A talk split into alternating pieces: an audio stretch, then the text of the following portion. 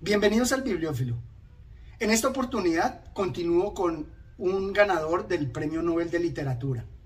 Para mí representa un exponente norteamericano del existencialismo, pues a través de estas dos obras de teatro que nos presenta, creo que explora el tema de la culpabilidad y cómo las acciones del amor están involucradas en estas tragedias. Y resultó enormemente interesante encontrarlas ambientadas, una en el ambiente rural norteamericano y la otra en una gran ciudad como Nueva York. En palabras del autor, creo que se explora profundamente el existencialismo basado en la culpa. Por esto nos dice así. Loving simplemente trataba de obtener la respuesta a un enigma, a un enigma humano. Y John contesta precipitadamente. Mejor dicho, estoy estudiando la trama de una novela que se me ha ocurrido últimamente. Me gusta que este autor trata de representar las, sus preocupaciones existenciales al sublimarlas con estas obras de arte, con estas obras teatrales, destacando la función del arte como sublimador. Se trata del ganador del Premio Nobel de Literatura de 1936, Eugene O'Neill, con las obras de teatro Deseo bajo los olmos y días sin fin.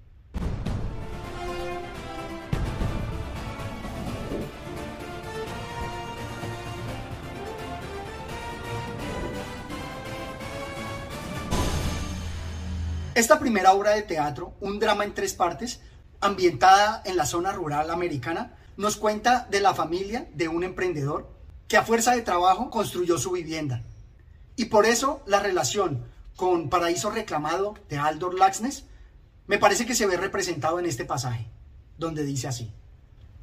Eben, interrumpiéndoles con aspereza, y levantar paredes, piedra sobre piedra, levantar paredes hasta que el corazón de uno se convierte en una piedra, y luego en una pared de piedra que nos tapiará el alma.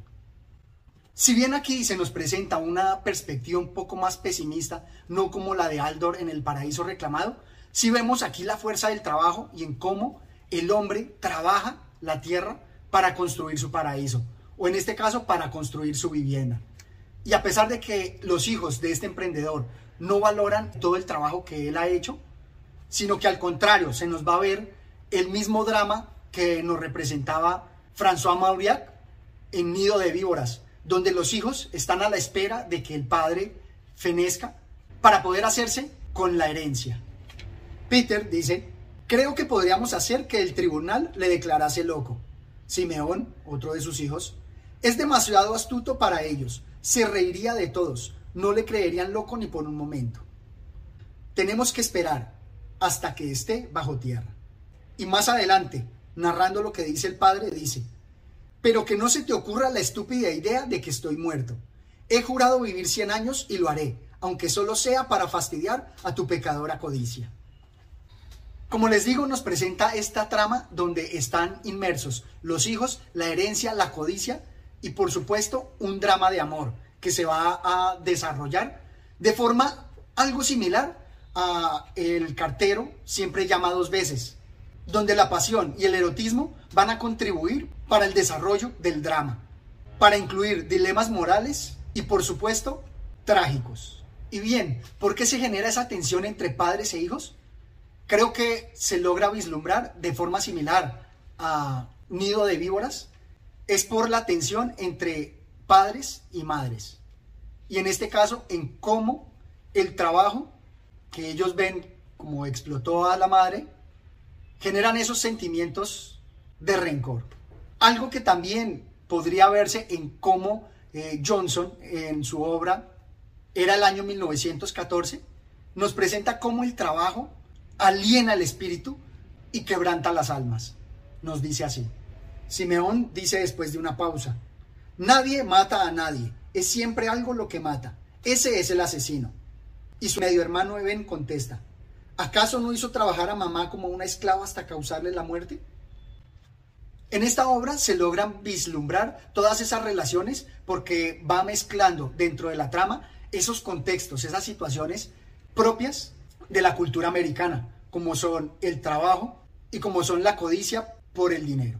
Y también quisiera destacar otra relación que se me presentó con la leyenda también de Edwin Johnson, nos presentaba, en Aquí tienes tu vida, donde la leyenda de Johanna nos presenta cómo se desenvolvió su vida frente a las restricciones de sus condiciones materiales. Aquí en este caso, hablándonos de Abby, nos dice así, luego me casé y él resultó un borracho y por eso tenía que trabajar para los demás. Y yo también tuve que volver a trabajar en casas ajenas. El niño se me murió y mi marido enfermó y murió también. Y me alegré al pensar que ya era libre. Pero pronto descubrí que solo era libre para seguir trabajando en casas ajenas, para seguir haciendo el trabajo de los demás, hasta que renuncié casi por completo a trabajar para mí en mi propia casa.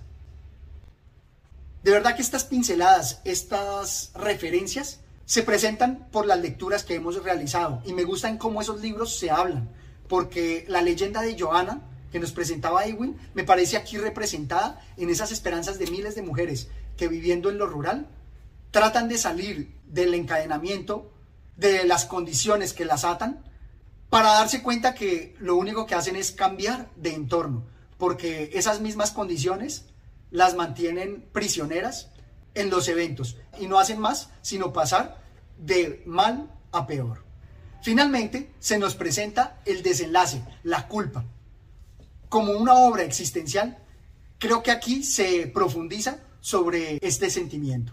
Y de nuevo aquí quisiera destacar algunas referencias que se crean con obras que hemos analizado anteriormente. Veamos este pasaje. Eben dice, entonces quiero compartir la pena contigo. Y Abby dice, nada has hecho. A lo que Eben replica, te hice pensar en esto, quise que el niño muriera. Fue lo mismo que incitarte a hacerlo. Abby responde, no, fui yo sola. Y Eben replica, soy tan culpable como tú, era el hijo de nuestro pecado. Las referencias cuando encuentro culpas para mí están en Crimen y Castigo de Dostoyevsky y en Los sótanos del Vaticano de André Guidé, donde vamos a ver que la conversación entre las parejas puede hacer que se tomen las decisiones trascendentales, como en el caso de Crimen y Castigo, donde expían la culpa a través de entregarse a las autoridades, o en el caso de André Guidé, donde la pareja anima a que huya. En este caso, vemos cómo ellos se enfrentan al sentimiento de la culpa, ambos como uno solo, como pareja. Y aquí solamente nos presentan que se entregan a las autoridades.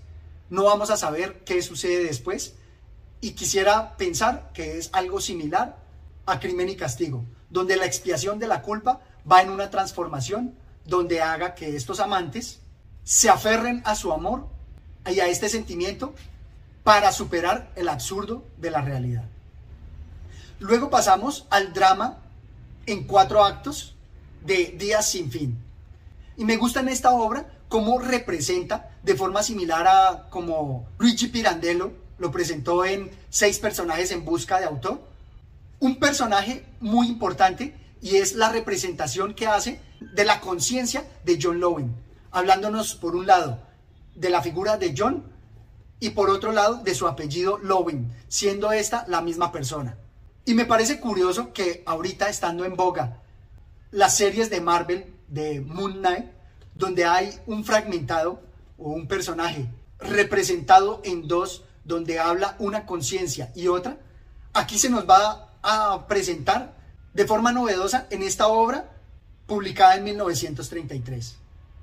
Y quisiera destacar cómo él representa a través de su personaje un autor, un autor no solamente de las decisiones que toma, sino en este caso utiliza la literatura como un mecanismo de sublimación de su culpa, de sus sentimientos.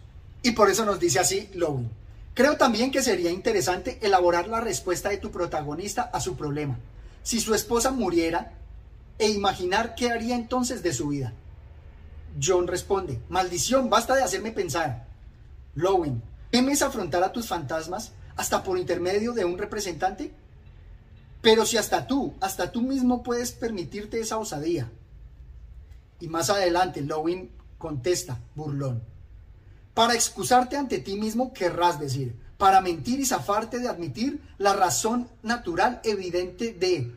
Y John contesta, mientes, quiero llegar a la verdad absoluta y a comprender qué oculta, qué maligno espíritu de odio me poseyó para que yo... Y como les digo, ¿cómo no ver esa interrelación entre estos dos personajes de forma similar a lo que Pirandello nos mostraba en cómo los personajes cobran realidad? En este caso, el alter ego de John, representado en su apellido Loving.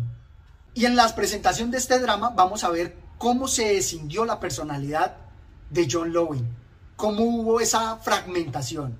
Y resulta muy interesante ese peregrinaje filosófico que él nos presenta, en donde un niño imbuido de una conciencia muy religiosa es puesto a prueba, acaso por la divinidad, acaso por Dios mismo, en cómo se va a enfrentar ante las adversidades, pues va a quedar huérfano.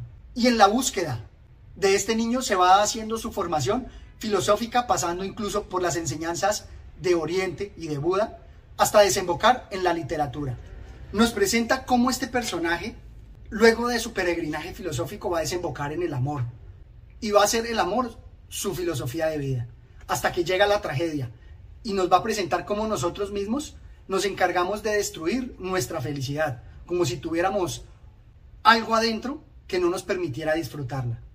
Y luego nos va a mostrar la tragedia, que él mismo se provoca, aunque también con el mismo amor va a lograr superarla. Como lo resalté al principio, este escritor es eminentemente una representación del existencialismo y por eso nos presenta el absurdo que descubre en la realidad. Nos dice Loving sarcásticamente, pero temió afrontar la muerte, seguía siendo demasiado religioso para aceptar la única verdad hermosa y consoladora de la vida, que la muerte es la liberación final, la paz tibia y oscura del aniquilamiento. Y Baird le contesta pasiblemente. No veo la belleza ni el consuelo. A lo que Lowin responde. A menudo lamentaba no haber tenido el valor de morir entonces. Esto le habría ahorrado tanta persecución romántica y estúpida de ilusiones sin sentido. Y más adelante, nunca tenía valor para afrontar lo que sabía realmente cierto, que la verdad no existe para los hombres, que la vida humana carece de importancia y de sentido. No, se aferraba sin cesar a alguna nueva y absurda fe para seguir viviendo. ¿Cómo no ver en estas preocupaciones filosóficas al extranjero de Albert Camus? Incluso en la presentación de la muerte como esa liberación de esas preocupaciones del absurdo, de ese trabajo sin sentido que resulta la vida misma. Pero vamos a ver que este existencialismo del norteamericano no está impregnado de tanto pesimismo como el europeo él se aferra a los sentimientos religiosos y por eso en los personajes también que se involucran del predicador, vamos a ver que la trama va a desembocar en una solución religiosa, ofreciéndonos una transformación del personaje donde dice así, afrontemos eso, cuando lo hayamos aceptado sin evasión, podremos empezar a crearnos nuevos objetivos, fines para nuestros días. Surgirá una nueva disciplina para la vida, una nueva voluntad y poder de vivir, un nuevo ideal con que medir el valor de nuestras existencias. Como les digo, trata de sobrepasar y trascender al absurdo de la realidad y de la vida a través de nuevos objetivos que le dan sentido a la vida. Y esa transformación se va a lograr en este caso a través del amor. Y me gusta mucho cómo presenta el amor como el asidero que da sentido y significado a la vida. Y aunque algunas veces le reprocha que pueda ser una ilusión, una mentira, como acá, haber permitido al amor dejarle nuevamente a merced de la vida, también va a mostrarnos que finalmente es el camino y el sentimiento que permite que el protagonista se redima. Lo va a dejar de cara ante el sentimiento religioso y de esta manera el existencialismo con matiz religioso va a trascender y a superar el absurdo por la fe, la fe en Dios y en el amor. Y también se podría encontrar allí una relación con Adiós a las armas de Ernest Hemingway, porque nos presenta un desenlace similar en donde queda el protagonista enfrentado a la pérdida de su pareja, a la muerte, a pesar de que acá, a diferencia de Adiós a las armas, la tragedia no se va a materializar. Es una radical diferencia que deja entre ambas. Pero acaso creo que aquí lo deja incluso en mejor posición, porque abrazado al sentimiento religioso va a poder continuar. Como nos dice en el pasaje que destaqué anteriormente, donde la vida va a encontrar nuevos caminos, va a encontrar un nuevo sentido Y creo que por eso se refiere la obra a días sin fin. Así es la humanidad, a pesar de la tragedia, va a seguir, a continuar. La vida sigue. Esto es todo cuanto tenía por compartir con ustedes. Los animo a que lean estas maravillosas obras. Por supuesto, que se suscriban al canal y me dejen sus comentarios. Hasta una próxima oportunidad. Gracias.